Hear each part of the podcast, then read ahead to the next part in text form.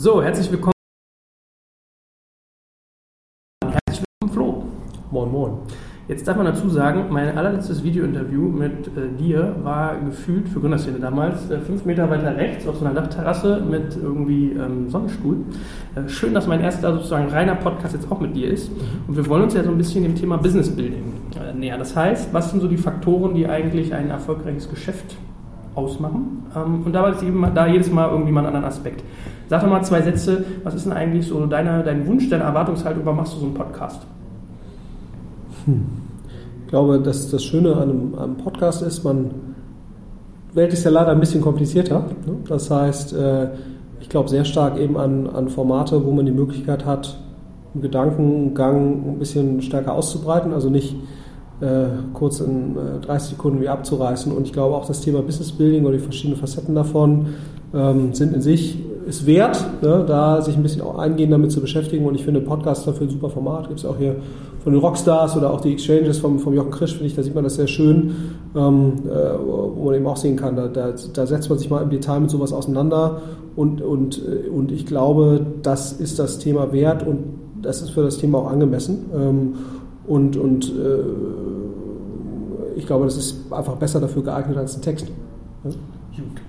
Das ist doch fein. Also es ist ja auch schon mal sozusagen äh, sehr, sehr schön, dass wir mal wie dich dafür gewinnen können, ähm, weil du hast ja ganz viel gesehen. So, und als erstes Thema für unser Business Building haben wir uns was total äh, äh Basic-mäßiges ausgedacht. Was ist eigentlich ein Geschäftsmodell? Bei mir ging es irgendwie immer so ein bisschen so, ich habe relativ lange gebraucht, um das zu verstehen, obwohl es eigentlich was relativ Banales ist. Wie würdest du sowas definieren? Geschäftsidee in Abgrenzung zu einem Geschäftsmodell? Also eine Geschäftsidee ist ja eine Idee für ein oder ein Konzept für ein, ein Produkt oder Service, wo man in irgendeiner Form einer Kundengruppe, wie auch immer die geartet sein mag, ob es Endkonsumenten sind oder, oder B2B-Kunden, äh, in irgendeiner Form einen Service oder eine Dienstleistung äh, oder ein physisches Produkt äh, darbringt ähm, und da deren oder hoffentlich ein relevantes Problem für die löst. Ähm, und äh, das ist jetzt die, die Geschäftsidee oder das Geschäft, Geschäftskonzept und, und das Geschäftsmodell, würde ich jetzt mal für mich so definieren, Abgrenzung äh, dazu, dass äh, da kommt sozusagen noch die, die monetäre Komponente dazu. Das heißt, da wird quasi beschrieben, äh, wer zahlt denn im Rahmen dieser Geschäftsidee an wen, äh, nach welcher Logik Geld. Ne? So, und, äh, und, und ich glaube, man kann mit einer Geschäftsidee starten ohne unbedingt immer schon ein Geschäftsmodell im Hinterkopf zu haben. Äh, oder man kann auch das, das Geschäftsmodell auf Basis einer Geschäftsidee ändern, äh, wenn man halt einfach äh, merkt, dass gewisse, gewisse Logiken mehr Sinn machen, je nachdem, welche Erfahrungen man, man macht. Ähm, beides ist fein, bloß ich glaube, eine erfolgreiche Firma wird es nur geben, letztendlich mit einem erfolgreichen Geschäftsmodell. Das heißt, ähm, beides braucht man letztendlich. Jetzt kommt ein kleiner Werbespot.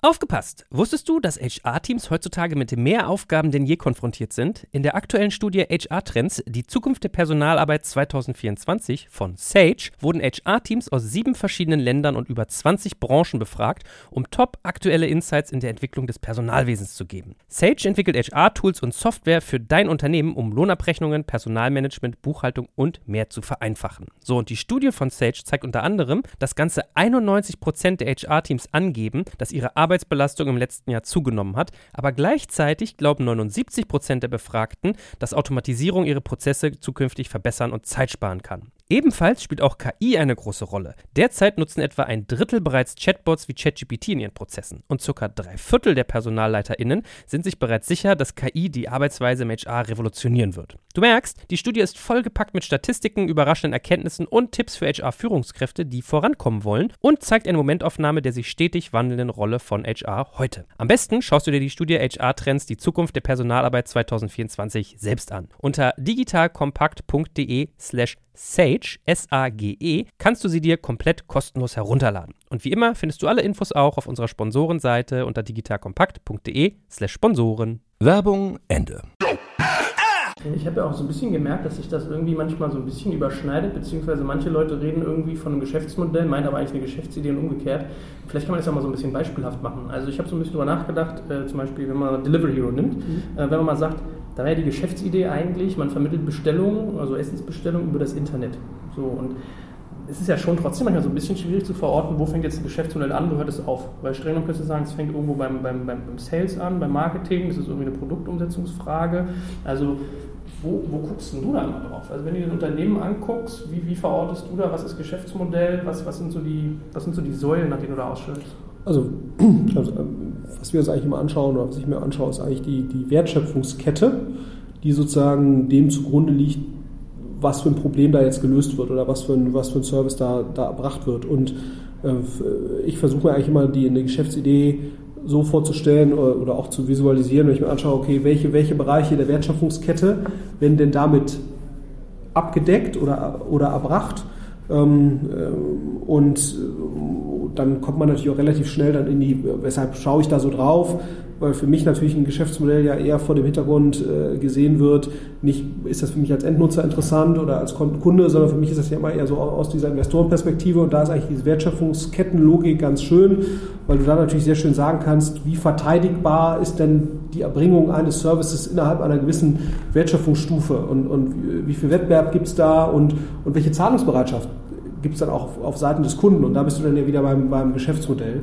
Das heißt, also ich bin eigentlich mal, ich finde eigentlich diese Wertschöpfungskettenlogik ganz, ganz schön. Ähm, Hast ja. du KPIs eigentlich, dass du sagst, es gibt irgendwie Faktoren, weil ich meine, äh, Hurdles of, wie sagen die immer, Eintrittsbarrieren gibt es auch so ein schönes englisches Begriff, ne? Barriers of Entry mhm. äh, wäre jetzt irgendwie eins, Zahlungsbereitschaft, also Preispunkt wäre irgendwas, Zielgruppe, Ausrichtung, aber gibt es da irgendwie so drei, vier, fünf Sachen, auf die du mal ein Auge hast? Irgendwie? Also was kann es immer nur sagen, was, was finde ich an einem Geschäftsmodell schön. Ja? Also mhm. äh, was ist ein schönes Geschäftsmodell? Das ist nicht auch schön unbedingt der richtige Begriff ist, aber wenn man sagt, also was ist ein, ein, ein vielversprechendes Geschäftsmodell, äh, zeichnet sich häufig dadurch aus, dass man erstmal ein relevantes Problem löst für einen Nutzer oder für einen Kunden und häufig geht eben sozusagen das, die Lösung eines relevanten Problems geht einher mit einer relativ hohen Zahlungsbereitschaft. Also wenn ein irrelevantes Problem löst, zahlt dafür ja keiner so, äh, viel Geld. Äh, und ähm, das heißt also, was, was, was wir mal schön finden, ist, wenn du sozusagen sagst, man hat eine relativ man löst ein relevantes Problem, was auch eine gewisse Dringlichkeit hat. Das ist sicherlich auch etwas, was man sich gerne anguckt, weil Dringlichkeit geht ihm immer damit einher, dass sich ein Kunde entweder schnell entscheidet und eben im B2B-Bereich Sales-Zyklen nicht so lang sind. Das ist eigentlich immer sehr schön. Äh, eine hohe Relevanz, äh, häufig einhergehen mit einer hohen Zahlungsbereitschaft. Das stimmt natürlich leider nicht immer, weil wenn äh, auch sieben andere Leute das Problem, was da relevant ist, lösen können, dann geht das eben häufig auf Kosten der Marge. Ne? Also, also die, wenn man jetzt sozusagen das mit notwendigen und hinreichenden Bedingungen, das finde ich immer sehr schön in dem Zusammenhang, das Lösen eines relevanten Problems ist keine hinreichende Bedingung für eine hohe Zahlungsbereitschaft. Weil die quasi nur dann entsteht, wenn du nicht komplett austauschbar bist mit dem, was du da anbietest und es nicht sieben andere Anbieter gibt. Ne? Es werden ja durchaus, gerade in meinem äh, Spezialbereich Werbetechnologie, ja, treffen wir immer wieder auf die Situation, dass man hochrelevante Probleme löst aus Sicht des Kunden, aber weil das zehn andere auch machen und Google und Facebook auch noch kostenlos, ja, äh, hast du eben, oder nahezu kostenlos, äh, hast du eben häufig das Problem, dass trotzdem keine Zahlungsbereitschaft seitens des Kunden da ist. Aber insofern ist es keine hinreichende Bedingung, aber eine notwendige Bedingung. Und was wir uns auch noch anschauen häufig ist, entsteht dieses Problem regelmäßig. Ja? Also das ist auch immer noch mal etwas, was wir betrachten, das ist jetzt keine harte KPI, aber zumindest mal die Eigenschaft, weil das ist ja eben das Schöne, wenn du ein Problem hast oder ein Bedürfnis hast, was regelmäßig entsteht und regelmäßig befriedigt oder gelöst werden kann, dann hat das halt den riesen Vorteil, dass du in, in Kunden Beziehungen denken kannst und nicht in, in Transaktionen. Ne? Das ist ja so ein bisschen das, was du auch vor kurzem behandelt hast, was das Problem bei einem Matratzen-Startup. Äh, äh, wenn die Matratze einmal gekauft ist, dann, dann, liegt der gemeine Deutsche da halt ein paar Jahre drauf rum äh, und, und kauft halt keine neue. Das heißt, man muss eigentlich ein Sortiment äh, kreieren, was idealerweise nicht nur die Matratze, äh, den Matratzenverkauf einmal triggert, sondern im Prinzip auch nachfolgende oder, in irgendeiner Form verwandte Verkäufe. Das heißt, was wir äh, da jetzt auf Geschäftsmodelle abstrakt übertragen, wäre das sozusagen ein relevantes Problem lösen mit einer gewissen Dringlichkeit, was idealerweise häufiger entsteht, weil du dann eben in, in Lifetime Values denken kannst, sondern wo wir eben die Erfahrung gemacht haben, dass das eigentlich eine sehr schöne Sache ist, aus diversen Gründen. Mhm. Weil dadurch auch nochmal die Verteidigbarkeit des Geschäftsmodells häufig steigt. Weil wenn du nochmal bestehende Kunden auch in der Wiederholungstransaktion sehr gut bedienst, ne, dann hast du halt eine Chance, eine gewisse Kundentreue zu erzeugen. Und das Charmante an Wiederholungskäufen von treuen Kunden ist halt, dass die in der Regel mit deutlich weniger Marketingkosten belastet sind, als äh, wenn du den Kunden immer wieder neu ranführen musst an eine Transaktion. So, und, und deswegen äh, ist auch immer sozusagen unser Argument, wenn wir, wenn wir mit Gründern reden, wir versuchen eigentlich Modelle nur dann zu skalieren, wenn die Kunden, die das derzeit nutzen, eigentlich schon happy sind mit dem, was sie da an Service oder Produkt bekommen, weil nur dann hast du eine relativ hohe Wiederholungskaufwahrscheinlichkeit und nur das führt dann letztendlich dazu, dass, dass deine Marketingkosten im Schnitt dann irgendwann äh, runtergehen. Das siehst du bei einem Zalando ja gerade sehr schön, ne? also, äh, dass sie, dass sie sag mal, über äh, sechs, sieben, acht Jahre einen sehr, sehr beeindruckenden Kundenstamm aufgebaut haben, die ihm immer wieder kaufen, weil sie CM-seitig gut bedient werden, aber weil es einfach auch ein gutes Produkt ist und ein guter, ein guter Service ist oder auch ein About You äh, von, von äh, hier unseren Freunden Auto Group, siehst du das auch schon sehr schön, dass sie äh, für die drei Jahre, die sie jetzt unterwegs sind, schon echt beeindruckenden Kundenstamm aufgebaut haben, der auch regelmäßig kauft. Und das, und zumindest mal die Chance darauf, zu haben im Geschäftsmodell ist aus unserer Sicht äh, etwas, etwas Wichtiges. Ähm, was wir uns dann auch noch anschauen, ist, welche Zielgruppe wird damit bedient? Ist das eine attraktive Zielgruppe? Weil wenn du eine attraktive Zielgruppe bedienst mit dem oder erreichst, dann ergeben sich daraus auch noch andere Möglichkeiten. Ne? Ähm, also wie du ja bei einem Amazon jetzt eben auch sehr schön siehst, du fängst als Retailer an und dann entwickelst du dich weiter zu einer Plattform und du bedienst, bedienst bestehende Kunden eben nicht nur mit Büchern, sondern mit verschiedenen anderen äh, E-Commerce-Verticals, aber dann eben auch noch mit AWS und mit irgendwelchen E-Produkten und mit allen möglichen Services äh, und Produkten auf Basis einer Kundenbeziehung. Und das wird natürlich umso spannender, je besser sozusagen die Soziodemografie äh, deiner, äh, deiner Zielgruppe ist. Ne? Also das sind jetzt mal so ein paar beispielhafte Aspekte, glaube ich, wie man das ganz schön, wie man das ganz schön betrachten kann. Aber ganz wesentlich ist natürlich auch bestehender Wettbewerb ähm, einer, einer Geschäfts-, in, einem Geschäfts-, äh, in einer Geschäftsidee. Ähm, und, und äh, was, glaube ich, da nochmal wichtig ist, dass man nicht nur ganz konkret schaut, wer macht jetzt genau das Gleiche wie ich. Ja? Ich glaube, das ist häufig ein Missverständnis, was, was man auch bei Gründern hat, sondern es geht ja auch darum, wer löst eventuell das gleiche Bedürfnis oder das gleiche Problem eventuell auch in einer anderen Art und Weise. Ne? Ähm, das ist eben auch nochmal ein relevanter Punkt, was manche übersehen. Dass sagen, es geht ja nicht nur darum, wer macht ganz genau das Gleiche, sondern auch, wer löst vielleicht auf etwas andere Art und Weise das gleiche Problem, weil die sind dann natürlich genauso Konkurrent um die Zahlungsbereitschaft äh, des Kunden. aber ich denke mal, das ist, wären so ein paar Aspekte, die ich mir auf jeden Fall anschauen würde bei einem, bei einem Geschäftsmodell. Mm. Und die Frage ist ja dann immer, braucht man immer sofort ein Geschäftsmodell oder reicht nicht erstmal eine gute Geschäftsidee und dann äh, entwickle ich mich dann in ein Geschäftsmodell rein. Ne? Also so ein Facebook äh, wusste auch nicht, wie sie Geld verdienen. Oder, ich habe äh, an Ringa auch gedacht. Ne? Die sind ja auch irgendwie als studentische, also Vermittlung von Studenten für Umzüge gestartet und mittlerweile sind sie irgendwie vertikal integriert. Ja. Wobei das ist nochmal ein Unterschied. Ich glaube, Movinga hatte von Anfang an ein Geschäftsmodell und dann haben sie das Geschäftsmodell gedreht. Mhm. Es gibt ja durchaus, und Facebook ist ja immer schon mit der Idee, wir vernetzen anfänglich Studenten, aber wir, es war immer die Idee, wir vernetzen Menschen. Ne? Ja. So, dann hat sich das natürlich erweitert und verbreitert und so, aber am Anfang war ja noch nicht so richtig klar aus diesem wir vernetzen Menschen, wie kann man oder wie wird damit Geld verdient? Es war eigentlich klar, wahrscheinlich wird das irgendein werbenahes Modell werden, aber wie genau, kam ja erst Jahre später. Ne? Bei Google ja das, das Gleiche. Ich glaube, AdWords ist 2001 oder was, äh, äh, kam AdWords. Ähm, und das war ja, glaube ich, drei Jahre nach der Gründung ungefähr. Ja? So, das heißt, und, und da war nicht klar, wie es, äh, die wollten eigentlich ein B2B-Suchservice äh, werden. Ne? So, und, und, äh, und, und die Frage ist sozusagen, ist es legitim, mit etwas zu starten, wo man noch nicht weiß, wie man damit Geld verdient? Also ist das eine gute Idee? Und ich glaube. Ich würde jetzt tippen, das ist so ein bisschen so eine moderne Krankheit gewesen nach diesem The Social Network Film von David Fincher, wo mhm. irgendwie gefühlt jeder dritte Berliner Gründer gesagt hat, ja, wir sind wie Facebook, wir werden groß, wir wissen noch nicht, was es wird, aber sozusagen wir sind da was dran. Oder? War das nicht so ein bisschen schon? Also ich finde, das der Grad schmal. Da ist der Grad schmal. Du hast ja auch eine Reihe von Leuten, die kommen zu einem und sagen, ja, also ich hatte die Idee hier mit Facebook, das, das hatte ich auch schon 1999, äh, aber die Technologie war noch nicht so weit, die Menschen haben es noch nicht verstanden, was ich da wollte. Ähm, und da ist natürlich schon die Gefahr groß, sich in die Tasche zu lügen. Ne? Also die meisten von denen, die sowas sagen, haben es wahrscheinlich auch einfach schlecht gemacht. Ne? So, also ich glaube nicht alle, die, die, mit, einer, mit einer Idee nicht erfolgreich waren, waren zu früh, sondern der, der weitaus größte Teil dieser Leute hat es einfach auch nicht gut gemacht. Ähm, ja, aber nichtsdestotrotz, es, es gibt durchaus, also auch der Ansatz ist ja durchaus legitim. Ne? Und, und ich glaube, gerade bei den signifikanten Companies, das darf man immer nicht vergessen, die dann irgendwo so den Durchbruch erreichen, bei denen ist es natürlich häufig so, dass die in, in sehr großen, also in, in, in, im Lösen von sehr großen Problemen denken und dann irgendwann mal damit um die Ecke kommen, wie man damit eigentlich Geld verdient. Aber ganz ehrlich, wie viel Prozent der Leute trifft das hier zu in ja. Deutschland, wo auch kein Investor eigentlich bereit ist, was zu finanzieren, was so kein Proof of Concept hat? Ja, das ist, das ist halt, statistisch ist das halt nicht so besonders wahrscheinlich. Ne? Deswegen finanziert das ja auch, wird das ja auch nicht so einfach finanziert. Ich glaube, man braucht schon als, als, es gibt halt so, das merkst du ja auch, ich glaube, das sagen auch die Leute, die den frühen Larry Page und Sergey Brin getroffen haben,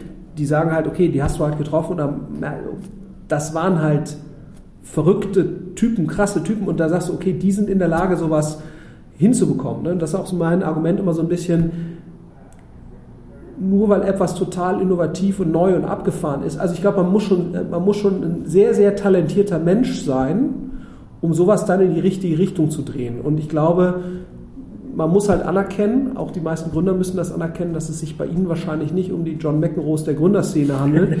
äh, die Älteren erinnern sich, der, der letztendlich mit irgendwie anderthalb Stunden Training und, und, und, und wahnsinnig vielen Frauen, Alkohol und Drogenkontakten es trotzdem sozusagen auf Platz 1 der Weltrangliste geschafft hat, während Ivan Lendl halt extrem hart dafür arbeiten musste. Ne? So, äh, die meisten Menschen sind einfach im Ivan Lendl-Bucket. Ne? Also sie müssen halt äh, äh, hart dafür arbeiten, spielen trotzdem hässlich. Ja? So, und, und, und ich glaube, da muss man sich eben sehr realistisch einordnen. Bin ich sozusagen, äh, bin ich sozusagen der brillante Gründer?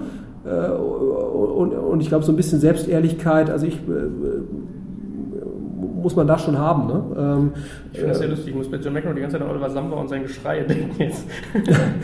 ja, das wäre auch ein interessanter Vergleich. Oliver Samba versus John McEnroe. Hätte was, ja. wer, da, wer da als Gewinner rausgeht. Jetzt kommt ein kleiner Werbespot.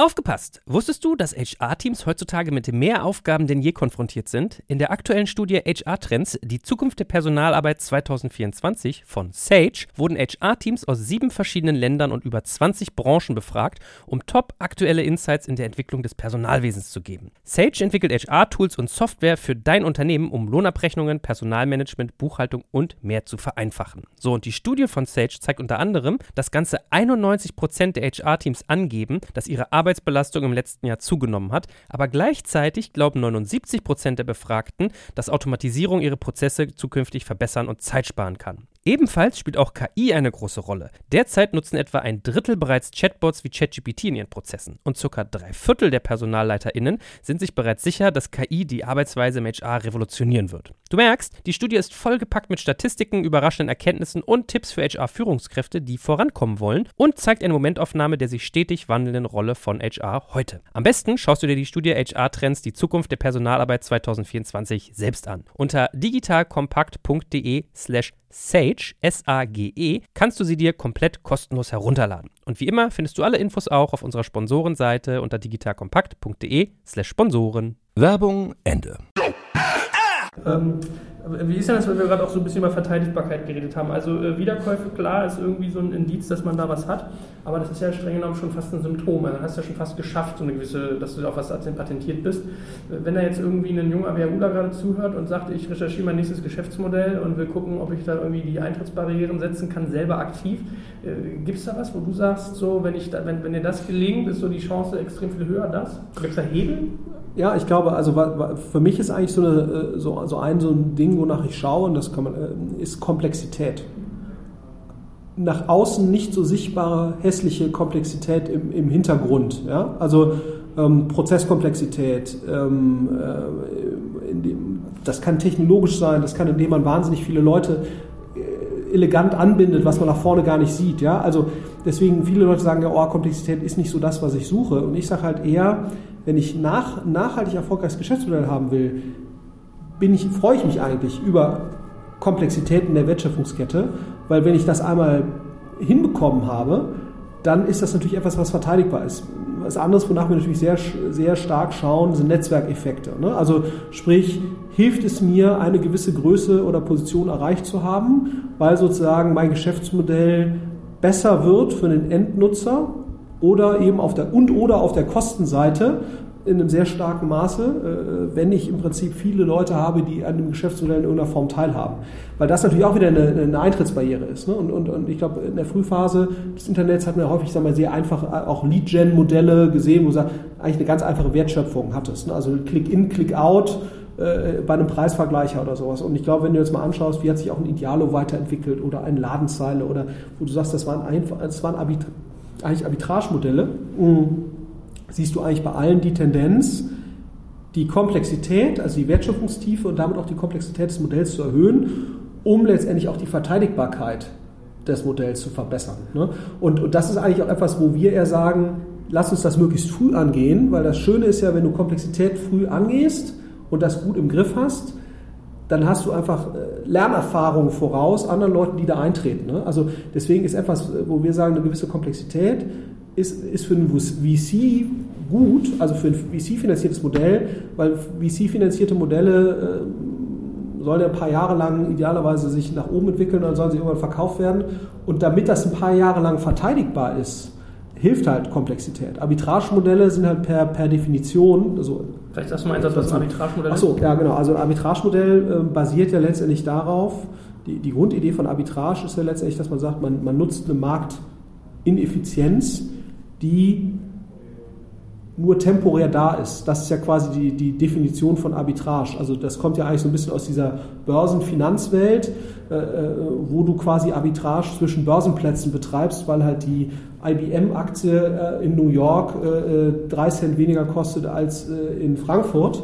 Und dann machst du im Prinzip für ein Zehntel der Sekunde und dann wird dazwischen halt Arbitrage betrieben. So ist das ja ursprünglich mal sozusagen entstanden. Und viele Preisvergleicher machen das letztendlich natürlich auch, indem sie aus besserer Marktkenntnis, aus besserer äh, Execution-Qualität im Online-Marketing in der Lage sind, Klicks äh, günstiger einzukaufen oder eben auf mehrere Shops zu verteilen und deswegen eine bessere Monetarisierung auf den Klick zu erreichen, als das der einzelne Shop wäre und das machen und, und die Differenz zwischen dem, was sie für einen Click-In bezahlen und was sie dann aus, der, aus den Click-Outs, die dann rausführen zu den einzelnen Shops, in der Lage sind zu, zu monetarisieren, diese Differenz, äh, das ist dann eben der, der Arbitrageerlös. Und, und tendenziell wird es halt schwerer, äh, äh bei einem sehr, sehr dünnen Modell, ne, also wo du letztendlich nur Click-Ins und Click-Outs handelst, äh, das lange äh, zu erhalten. Äh, und, und, das, und deswegen hast du eben eine natürliche Tendenz, dann eben anzufangen, was ich auch bei einem Trivago, dann hast du auf einmal ein Nutzerprofil, wo du dann versuchst, mehr Daten für den Nutzer zu erheben, den Nutzer direkt auf die Seite zu bewegen, nicht immer nur neu einzukaufen, sondern quasi, dann kannst du auf einmal direkt Hotels buchen, so, also wo du nicht mehr nur ein reiner Click-in, Click-out bist, sondern dem Nutzer Mehrwerte anzubieten, die halt dazu führen, dass du eine wirkliche Kundenbeziehung hast und nicht nur ein Click-in, Click-out. Okay, also wenn man es mal so ein bisschen zusammenfasst, man hat irgendwie äh, Netzwerkeffekte, kritische Masse. Da würde ich jetzt mal so typischerweise an Marktplätze wie eBay zum Beispiel denken. Das ist ja, mhm. glaube ich, schon so, wenn du da sozusagen gewisse Login-Effekte hast, dass so ein Markt dann irgendwann dicht ist und du per Definition dann irgendwie schwer zu vertreiben bist. Ähm, also dann äh, die, die Geschichte Nutzerbindung in Form von irgendwie Mehrwerten und Komplexität. Was ich bei Komplexität noch so ein bisschen überlege, ich dachte zum Beispiel jetzt an so ein Thermondo, mhm. ja, Heizungseinbau. Das heißt, die haben irgendwie einen ewig langen Prozess, du musst erstmal so einen Nutzer irgendwie akquirieren, dann müssen die einen Heizungsbauer hinschicken, wahrscheinlich mhm. haben sie Algorithmen, die irgendwelche Geschichten noch berechnen und so weiter und so fort. Also das nachzubauen ist, glaube ich, sehr, sehr schwer, mhm. aber meine Vermutung wäre, wachsen die dann nicht eigentlich auch langsamer und sind dadurch VC unattraktiver? Oder ist das so, dass du nur am Anfang so einen, so einen, so einen Huckel hast, wo du viel Zeit investierst und nach hinten raus? Ja, also das ist natürlich, der, der, das ist ja letztendlich der idealtypische Fall, der natürlich auch äh, bei Termondo ja, so wie es aussieht, eintritt. Ne? Aber äh, wo du sagst, wenn du einmal die Komplexität hast, dann entsteht ja dieser magische Hockeystick wo jeder VC irgendwie draufschaut, also wo man quasi sagt, ja, ich habe am Anfang habe ich eine ganz langsame Entwicklung oder eher so moderate, aber dann, dann habe ich die äh, äh, Secret Source, sagt man ja immer so, dann habe ich die gefunden und dann geht die Post ab. So und, äh, und die Secret Source, die müssen natürlich andere Leute erstmal nachbauen und äh, gerade bei solchen Themen, die sich jetzt dann zum Teil in der Offline-Welt dann auch noch bewegen, wie irgendwie Heizung, sagen, oh, da ist natürlich ganz schwer, die Secret Source nachzubauen. Ne? Also äh, da ist natürlich auch mal so ein bisschen Storytelling dabei, das darf man nicht äh, darf man in der Welt des, des Startups ja auch nicht vergessen. Ähm, ähm, aber das ist ja letztendlich die Idee. Ne? Das heißt, ich habe eine, eine Komplexität, die meistere ich und dann bin ich in der Lage, den Hockeystick zu kreieren. Ähm, Idealerweise. Was ich mich ja mal so ein bisschen frage ist, ähm, kannst du eigentlich mit viel Geld ein schlechtes Geschäftsmodell sozusagen ausgleichen über einen langen Zeitraum? Also ich denke zum Beispiel noch so ein bisschen hier an, an, an Pizza.de und Lieferheld damals. Ja. Mhm. Als Lieferheld gestartet ist, war Pizza.de sieben Jahre auf dem Markt, klarer mhm. Marktführer, hatte gefühlt irgendwie, die ganzen Großen hatten die sozusagen sogar gewitelabelt eingebunden am Ende hat der eine den anderen gekauft, der Nachzügling. Ja, mhm. Einfach nur, die haben eigentlich nur Geld drauf geschüttet, hatte man so ein bisschen das Gefühl, so ob es jetzt das. So jetzt die Pizza.de ist oder die Lieferheld? Die Lieferheld. Ja. Also ohne was den böse will, ja, die Leistung jetzt mal gar nicht schmälern, aber äh, ich erinnere mich so in dem Kontext, dass auch mal zu mir jemand gesagt hat, so viel Geld erlaubt dir Fehler zu machen und zu experimentieren, mutiger zu sein. Du kannst halt einfach irgendwie, hast einfach eine andere Fallhöhe. Ne? Ja, ich glaube, ich glaube, wozu viel Geld halt sinnvoll ist oder, oder hilfreich ist. Man muss, wenn man Nachzügler ist, natürlich in irgendeinem Markt, muss man halt eine Lernerfahrung nachholen. So, das kostet Geld, das lässt sich nicht. Aber ich glaube, man kann mit viel Geld alleine, das ist halt auch wieder keine hinreichende Bedingung, ne? sondern äh, in einem Fall von einem Lieferheld, äh, da war das eine notwendige Bedingung, um überhaupt in den Markt reinzukommen. Ne? Ähm, und ich glaube auch das Gleiche, wenn du jetzt siehst, äh, was ich, wenn du jetzt in den Modemarkt, äh, Mode-E-Commerce-Markt, da brauchst du viel Geld, wenn du da rein willst, also zumindest mal, wenn du eine gewisse Wachstumsgeschwindigkeit an den Tag legen willst. Das geht gar nicht ohne. Aber das viele Geld alleine äh, ist halt keine hinreichende Bedingung, sondern du musst ja letztendlich trotzdem mal in einen strukturell funktionsfähigen Zustand kommen. Das heißt also in einen Zustand, wo du sagst, ich akquiriere einen Kunden, dieser Kunde ist zufrieden mit dem Erstkauf, der hat eine gewisse Wahrscheinlichkeit, dass der nochmal kauft. Und zwar ohne, dass ich ihn nochmal teuer einkaufen musste. Und dann fängt eben dieser Kunde an, Deckungsbeitrag zu generieren. Und irgendwann äh, bin ich halt in der Lage, dass der Deckungsbeitrag über alle meine Kunden ausreicht, um meine Gemeinkosten äh, zu decken. So, und, und äh, und diesen Zustand muss ich ja mal irgendwann erreichen. Und es gibt, glaube ich, schon eine Reihe von Modellen, im, gerade auch im E-Commerce-Bereich, wo, wo im Prinzip diese strukturelle Funktionsfähigkeit noch nicht gegeben ist, selbst wenn sehr, sehr viel Geld drauf geschmissen wurde. Und ich glaube, einen Fehler darf man halt nicht machen. Man darf halt sein Geschäftsmodell nicht zu stark skalieren, bevor man nicht zumindest mal eine Idee hat, was die Hebel sind, um denn überhaupt zu dieser strukturellen Funktionsfähigkeit zu kommen. Und ich glaube, den Fehler, den manche machen, in der aller, im, im, sozusagen im Gefühl, man hätte jetzt sehr, sehr viel Geld ist. Man sagt, ich skaliere sehr schnell, ich wachse sehr schnell und gleichzeitig versuche ich sozusagen im Hintergrund meine strukturelle Funktionsfähigkeit herzustellen, indem ich sage, ich habe das richtige Sortiment, das richtige Produkt. Und, und, und, das ist aber zu dem Zeitpunkt noch nicht so. Und das kann halt auch mal schief gehen. Ne? Und ich glaube, wenn man sich diese Komplexitäten gleichzeitig zumutet, und das ist schon so ein bisschen so eine Erfahrung. Also deswegen sagen wir zum Beispiel auch, internationalisiere nicht, bevor du nicht sozusagen wirklich dein Kerngeschäftsmodell zumindest mal in einem Land kapiert und im Griff hast. Ne? Äh, äh, das heißt nicht, dass man unbedingt profitabel sein muss in einem Land, aber man muss zumindest mal das Gefühl haben, was müsste ich denn noch alles tun, um in meinem Kernland äh, profitabel zu sein, bevor ich anfange zu skalieren. Und ich glaube, was man schon sieht ähm, an, an, einigen Modellen, die skalieren halt, ohne das richtig zu haben, und das kostet teilweise wahnsinnig viel Geld. Also als VC würde man sagen, das schlägt auf die Kapitaleffizienz, also letztendlich wie viel Wert kreiere ich äh, fürs eingesetzte Geld. Ähm, und das ist hochgefährlich, weil ich glaube, wenn man einmal dann, äh, da ist das schnell, viele Geld schnell, schnell wieder weg. Ne? Und, und dann kriegt man eben auch kein neues. Klingt ja ein bisschen wie eine äh, äh Zustandsbeschreibung der, der Kollegen Samba, oder? Also also da kann ich mir jetzt nicht. Äh, viele Modelle brutal schnell expandiert, ohne alles zu kennen. So Stichwort Home 24 zum Beispiel. Ganz äh, sehr, sehr krasse Märkte, die die da irgendwie anvisieren. Also da kenne ich jetzt die Details zu wenig, ne, um, da, um da jetzt eine Aussage, was ich zu Home 24 zu, zu treffen oder so. Aber aber klar, das ist also generell äh, ist natürlich jeder, der schnell wachsen will, also wie zum Beispiel auch jetzt äh, unsere Freunde von Rocket, äh, die sind, da besteht tendenziell die Gefahr, dass das so ist ohne dass ich jetzt mir da ein Urteil erlauben könnte, weil ich einfach die, die KPIs nicht im Detail kenne, dass, das, ähm, äh, dass das da so ist. Aber äh, klar, aber die Gefahr ist immer groß. Wir wollen dich nicht in Schulität bringen, das ist ja sozusagen dein, dein Ex-Arbeitsgeber. Absolut. Ähm, äh, aber was ich. Top Zeit. ja, was mich ja da mal interessieren würde, weil das ist ja eigentlich ein ganz guter, guter, guter Verbindungsstück, ist so dieses ganze Thema Copycat. Ähm, Wie beurteilst du denn das vor diesem Hintergrund? Ja? Wenn man sagt, irgendwie, wir haben ein bisschen über Geschäftsmodelle geredet, mhm. ist dann sozusagen Copycats zu produzieren eigentlich ein valides Modell, weil man sich so diesen, diesen Lernprozess ein bisschen abkürzt? Oder macht das eigentlich gar keinen Sinn, weil hier völlig andere sozusagen Situationen vorherrscht als zum Beispiel in USA?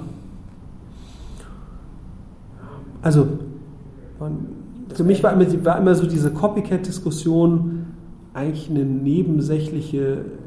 Also für mich ist sozusagen die Eigenschaft eines Geschäfts, also ob ein Geschäftsmodell es jetzt irgendwo anders schon gibt oder nicht, das ist für mich eigentlich eine vernachlässigbare Eigenschaft eines Modells. Also, weil ich sage mal, im Vordergrund sollte ja eigentlich stehen, kommt da eine funktionsfähige Firma bei raus. Ne? Also ich meine, unsere ganze Wirtschaft besteht aus, ja, ich aus Copycats. Aber ich, ich glaube, was natürlich schon, was ist der strukturelle Nachteil eines Copycats?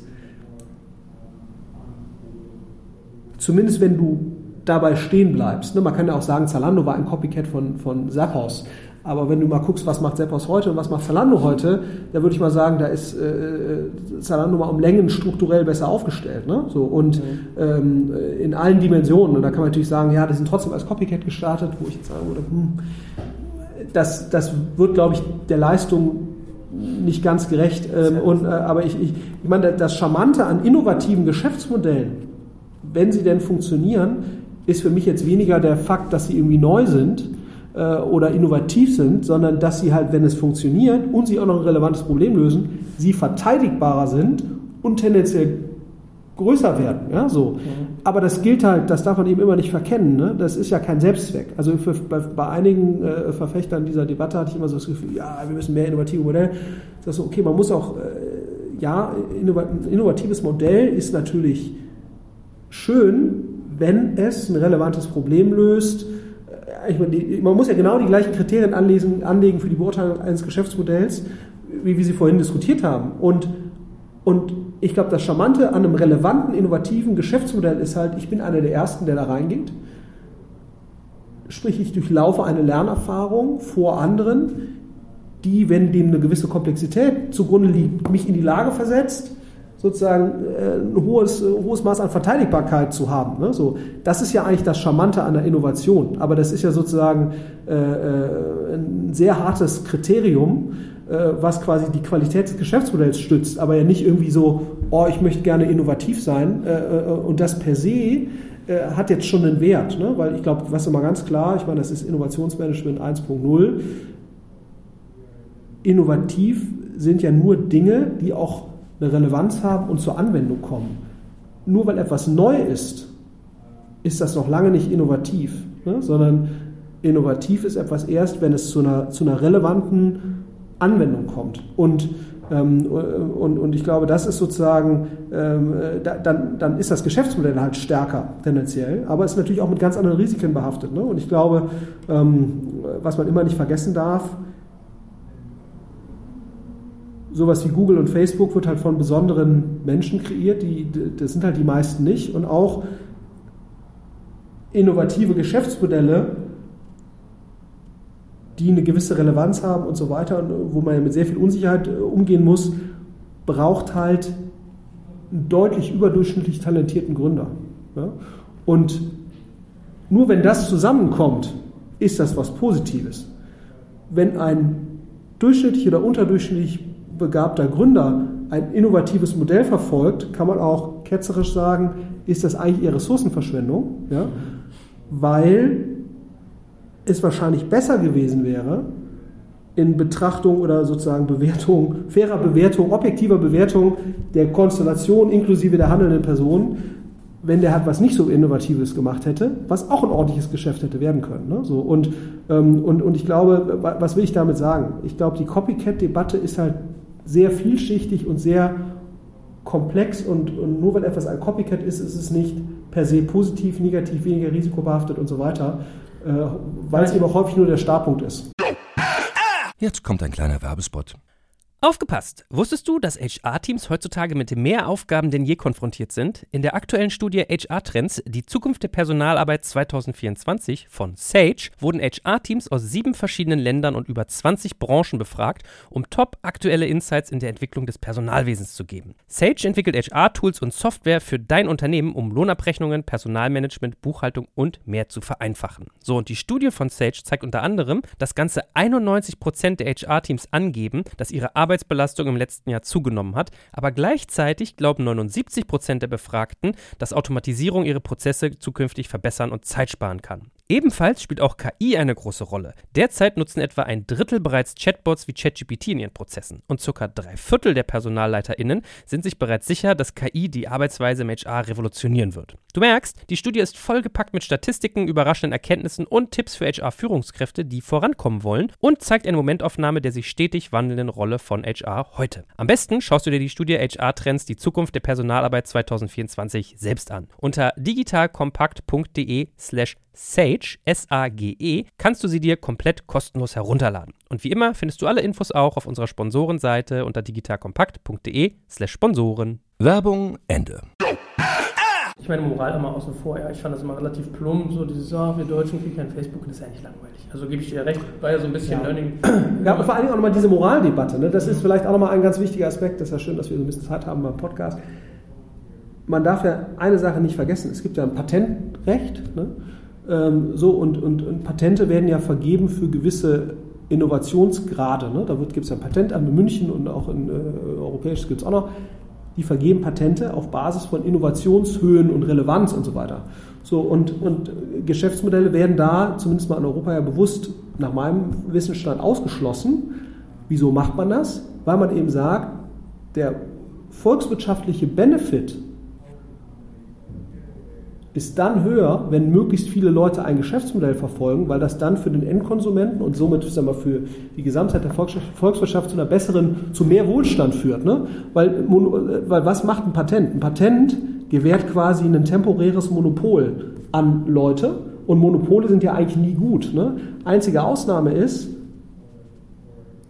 ich muss das einem Innovator gewähren, dieses temporäre Monopol und damit eine temporäre Überrendite, weil der sonst sein Geld da nicht reinstecken würde in die Forschung, die da zu dieser, zu dieser innovativen Sache führt. Das ist ja quasi das Argument, warum Pharmafirmen für Medikamentenforschung, die halt häufig sehr, sehr aufwendig ist, ein Patent bekommen, also damit ein temporäres Monopol, damit sie in der Lage sind, ihre Forschungskosten und das Wahnsinnsrisiko, was damit verbunden ist, das im Prinzip zurückzubekommen und damit, sie ja weiter Geld in Forschung stecken. Aber das ist ja der, der Grund für Patente. Ne? Das gleiche gilt ja auch für, für irgendwie welche Siemens und sonstiges. Und für die meisten Geschäftsmodelle, wenn du jetzt sagst, Schuhe verkaufen über das Internet, wenn man das patentieren würde, das hätte, hätte dann von der Argumentation eher einen negativen volkswirtschaftlichen Effekt.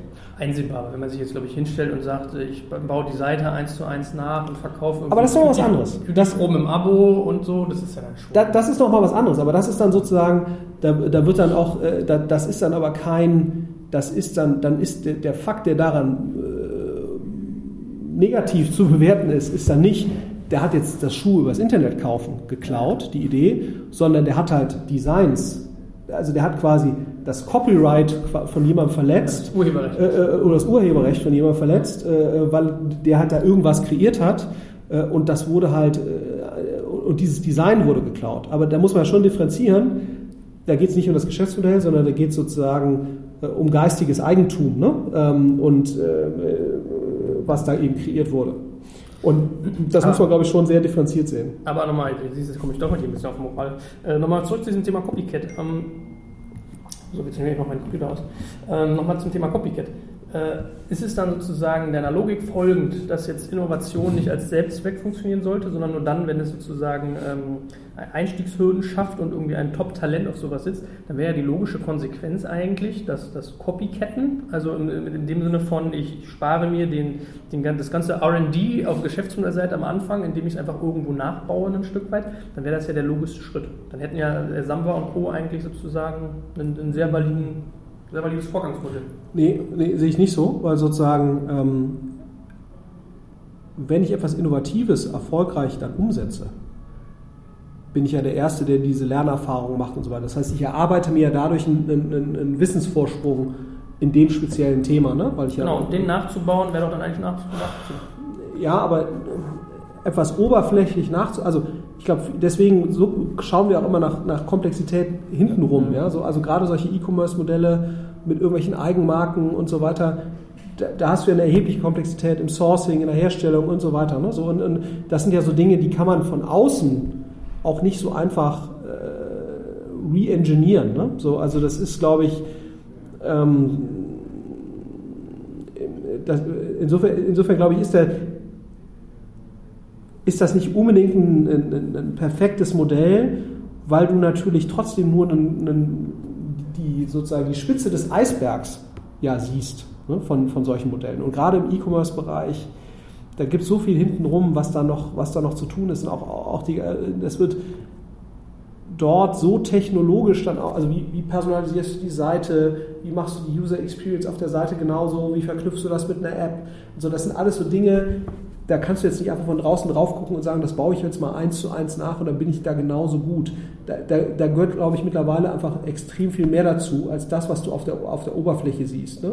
So und, ähm, und, und ich glaube, das kann ein Startpunkt sein, sich mal anzuschauen, was machen da Leute, wie machen die das. Und, und, aber ich glaube, die, die guten Unternehmer fangen dann eben an, sich auf Basis dessen weiterzuentwickeln ja, und dann eben neue Strategien zu entwickeln, neue Modelle zu entwickeln, wie du sozusagen aus deiner bestehenden Audience, wie du die eben entweder äh, besser bedienst oder eben ein neues Modell brauchst auf, auf Basis dessen. Und das sind natürlich alles Möglichkeiten, wenn du dich jetzt immer nur Copycat-mäßig äh, mit dem Mindset eins zu eins an einem Modell orientierst, dann stehen dir diese Möglichkeiten halt äh, gar nicht offen. Ne? Und ich glaube, das ist nochmal ein sehr wichtiger Punkt, dass man sich ja eigentlich dann die, die guten Unternehmer, die signifikante Unternehmen bauen, die entwickeln sich dann halt weiter daraus. Und die nehmen das als Basis und dann entwickeln die sich halt weiter. Und das sind ja eigentlich die Leute, zumindest wo wir versuchen, irgendwie zu investieren. Ja. Klappt natürlich nicht immer. Ja, ich finde das sehr nachvollziehbar. Ich glaube, es gibt auch mal ein ganz gutes Gefühl, warum dann Investieren eigentlich sehr, sehr schwer ist, weil man nach sehr, sehr vielen unterschiedlichen Sachen gucken muss. Verteidigbarkeit der Position hatten wir irgendwie schon, treten Netzwerkeffekte ein, wie ist der Typ, funktioniert der gut, was ist sozusagen, was gibt es an Wettbewerb? Also ich finde das ganz nachvollziehbar. Ja, und das darf man ja vergessen. So sind dann ja auch die Returns. Ne? Also äh, Venture ist ja keine besonders gut performende Assetklasse. So, und ob man das Problem jetzt damit löst, indem man mehr Risiko nimmt, was ja so häufig so ein bisschen die Forderung ist, ne? Weiß ich jetzt nicht, ob das, ob das der beste Weg ist. Weiß ich jetzt nicht. Lass uns doch zum Abschluss mal, äh, ehe wir die Leute hier sozusagen auf, auf dem Weg zur Arbeit oder wo immer die das gerade hören, äh, hier in den Schlaf reden mit unserem Geschäftsmodell. Ich hoffe, es macht einer auch Spaß. Ich finde es ganz spannend, ehrlich gesagt. Ähm, lass uns mal zum, zum, Abschied, äh, zum Abschied und zum Abschluss noch ein bisschen was kurz über Zielgruppen sagen. Ähm, wonach guckst du, also ich glaube, du hast eingangs gesagt, äh, Zielgruppe ist für dich ein relevantes Thema, Komplexität hintenrum ist eins, aber auch so, an wen richtet sich das, wie ist die Wiederkaufsbereitwilligkeit sozusagen? Was, was ist eine attraktive Zielgruppe und wo würdest du sagen, wonach guckst du da? Ja, also ich meine, das äh, sieht man auch an einem Apple. Wieso ist ein Apple so gut aufgestellt, auch im Vergleich jetzt sicherlich zu einem Android, ne, äh, die auch super aufgestellt sind, jetzt sozusagen als Betriebssystem oder Plattform im, im Mobile-Bereich. Aber was du halt schon siehst, ein Apple vereint halt einen Großteil der, der, der Mobile-Download-App-Erlöse auf sich. Äh, wieso? Weil halt die Soziodemografie, äh, die Apple-Produkte kaufen, einfach eine sehr, sehr attraktive ist. Ne? sind äh, einkommensstarke, äh, ist eine sehr, sehr einkommensstarke Zielgruppe, die Apple-Produkte kaufen. Und das, das ist natürlich immer etwas, das ist super. Also eine einkommensstarke Zielgruppe hilft natürlich in, in vielerlei Hinsicht, weil dir das natürlich auch nochmal weitere Modelle äh, erschließt. Ne? Also wenn jetzt ein, eine Otto Group sagt, sie machen ein Media-Modell oder ein Amazon ein Media-Modell auf Basis ihrer, ihrer E-Commerce-Aktivitäten oder Zalando jetzt ja auch, dann können sie das ja deshalb vor allen Dingen machen, weil sie halt eine attraktive Zielgruppe bedienen. Ne? Das gilt sowohl für Otto oder die verschiedenen Otto-Töchter, das gilt aber auch für Amazon und das gilt für, für, äh, für Zalando, äh, die halt in der Lage sind, relativ starke Soziodemografie zu bedienen, einkommensstark, äh, regional sozusagen eher in einkommensstarken Märkten, äh, Leute, die E-Commerce-Transaktionen machen, äh, die ja auch eher sich da am oberen Ende der, der Bevölkerungspyramide irgendwie ab, abspielen und ähm, äh, also einkommensmäßig und äh, das ist natürlich immer super. Das heißt also das, das schauen wir jetzt an. Dann gucken wir jetzt an, äh, ist die Zielgruppe eine, die digital erreichbar ist. Das heißt also gibt es die Möglichkeit, die Zielgruppen digital anzusprechen. Das hilft, weil du natürlich schon durch die Vermeidung des Medienbruchs, ne? also wenn du Zielgruppen offline ansprechen musst, es gibt Ausnahmen, ne? also wenn du schaust, wie ich, HelloFresh oder Outfittery sind ja sehr erfolgreich damit, ihre Zielgruppen auch an dem Flughafen abzuholen. Ja? So, ähm, aber ähm, tendenziell hilft es, finde ich, gerade am Anfang sehr stark, wenn du das digital machen kannst. Das heißt also, ist die Zielgruppe soziodemografisch attraktiv? Kann ich sie digital erreichen? Hm. Und ist es eine Zielgruppe, das ist zum Beispiel auch so eine Schwierigkeit bei so einem Modell wie Audi Bene oder sowas, ne? wo du sagst, du, du richtest dich jetzt eigentlich an Leute, die Hörgeräte nutzen sollen. Schwierig, die jetzt digital zu erreichen. Das heißt, du musst dann quasi so ein bisschen indirekt über die Angehörigen gehen, die sagen, der hört schlecht, so und wie, wie kriegst du, also nicht so einfach, nicht so einfaches Problem oder auch Sachen, die sich an Kinder richten. Ne? Da musst du ja quasi dann häufig die Eltern ansprechen oder, oder auch die Kinder und die Kinder müssen dann die Eltern überreden und so. Also das geht alles, aber das bringt. bringt ist dann attraktiv, wenn man es geknackt hat? Äh, absolut. Also es ist, äh, das ist wieder dasselbe. Ne? Also suche ich nach dieser Komplexität, äh, weil erstmal ist ja Komplexität, boah, Komplexität, aber wenn du äh, hinbekommen hast, ist es natürlich wieder äh, verteidigbar. Ne? So, ähm, äh, dann natürlich sozusagen, äh, was auch immer sehr schön ist, wenn sich etwas international replizieren lässt. Also sprich, wenn diese Zielgruppe nicht nur im einen Markt vorhanden ist, sondern wenn du quasi sagst, ich kann, bin in der Lage, ein Muster der Zielgruppenbearbeitung in verschiedenen Märkten sehr ähnlich durchzuziehen. Das ist hier auch etwas, was was, was sehr schön ist. Ne? Und, und sag mal, äh, und dann, was natürlich auch hilft, äh, es hilft natürlich eher so eine Early Adopter, also es geht so ein bisschen an diese Erreichbarkeitsthematik, das geht häufig miteinander einher, aber sind das Leute, die eher äh, offen sind für neue Sachen äh, und ausprobieren oder ist das etwas, wo du irgendwie 58 Kontakte brauchst und noch irgendwie dreimal streicheln, bevor die anfangen, irgendwas zu nutzen? Das ist natürlich spricht eher dagegen. Ähm, so und ähm, was ist denn eigentlich so mit, mit Firmenkunden versus Privatkunden? Ich sage, also da scheiden sich ja manchmal die Geister. Äh, heißt ja auch so, B2B wird die nächste große Welle. Mhm. Ähm, einerseits attraktiv, wenn man sie hat, weil sie bleiben, glaube ich, lange, weil irgendwie sozusagen hohe Kosten auch für so eine Firma bestehen, wenn sie sozusagen neuen Dienst sich irgendwie äh, implementieren. Auf der anderen Seite halt sehr aufwendiger Sales-Zyklus. Ja. Ja, also haben wir keine, gibt es glaube ich, kann man keine klare Präferenz haben. Ne? Also ich glaube, wir waren so vor ein paar Jahren noch eher so lieber B2C, Endkonsumenten ähnliche Kunden, aber das hat, glaube ich, eher was mit unserer DNA zu tun, äh, wo du sagst, womit fühlst du dich jetzt wohl? Also ich glaube, ähm, wir haben uns halt eine ganze Zeit lang mit sagen wir, Endkonsumenten oder Endkonsumenten ähnlichen Kunden wohlgefühlt, ähm, weil das einfach so ein bisschen die, die, die DNA auch hier in unserem Marketing- und CRM-Bereich und so weiter widerspiegelte. Aber ich glaube, da kannst du kein klares besser oder, oder schlechter äh, sagen, sondern es kommt einfach darauf an, hast du die adäquaten Fähigkeiten in dem Team oder äh, wer auch immer das da bearbeitet, um diese Zielgruppe gut zu bearbeiten. Per se muss man natürlich sagen, ist es, glaube ich, unstrittig, dass der B2B-Bereich oder Wertschöpfungsketten im B2B-Bereich tendenziell unterdigitalisiert sind im Vergleich zum B2C-Bereich. Ne? Und, und wenn du die natürlich einmal geknackt hast, also wir haben wir auch in der Vergangenheit schon gemacht, jetzt als Project A, bewegen uns schon tendenziell Richtung B2B-lastigerer Zielgruppen. Wieso? Weil das höhere Eintrittsbarrieren sind, ja, und weil da natürlich auch mal tendenziell mehr Geld in der Wertschöpfungskette steckt. Ja. Ich wollte sagen, müssen auch nicht Traumkunden sein. Wenn du sie hast, bleiben so lange hohe Zahlungsbereitschaft. Ja, so kann man es jetzt auch nicht sagen. Ne? Die sind natürlich auch anspruchsvoll, ja, das, das stimmt, aber sie sind natürlich auch anspruchsvoll. Dann, wenn da jemand anders kommt, dann bewerten die das äh, äh, rational, was da an neuen Services kommt und so weiter. Also ich glaube, man kann nicht per se sagen, dass die eine Gruppe besser ist als die andere. Ich glaube, man kann halt nur sagen, dass im B2B-Bereich tendenziell mehr Geld steckt. Das kann man, da kann man, glaube ich, einen Haken dran machen. So, und dass der B2B-Bereich tendenziell noch unterdigitalisierter ist derzeit als der B2C-Bereich.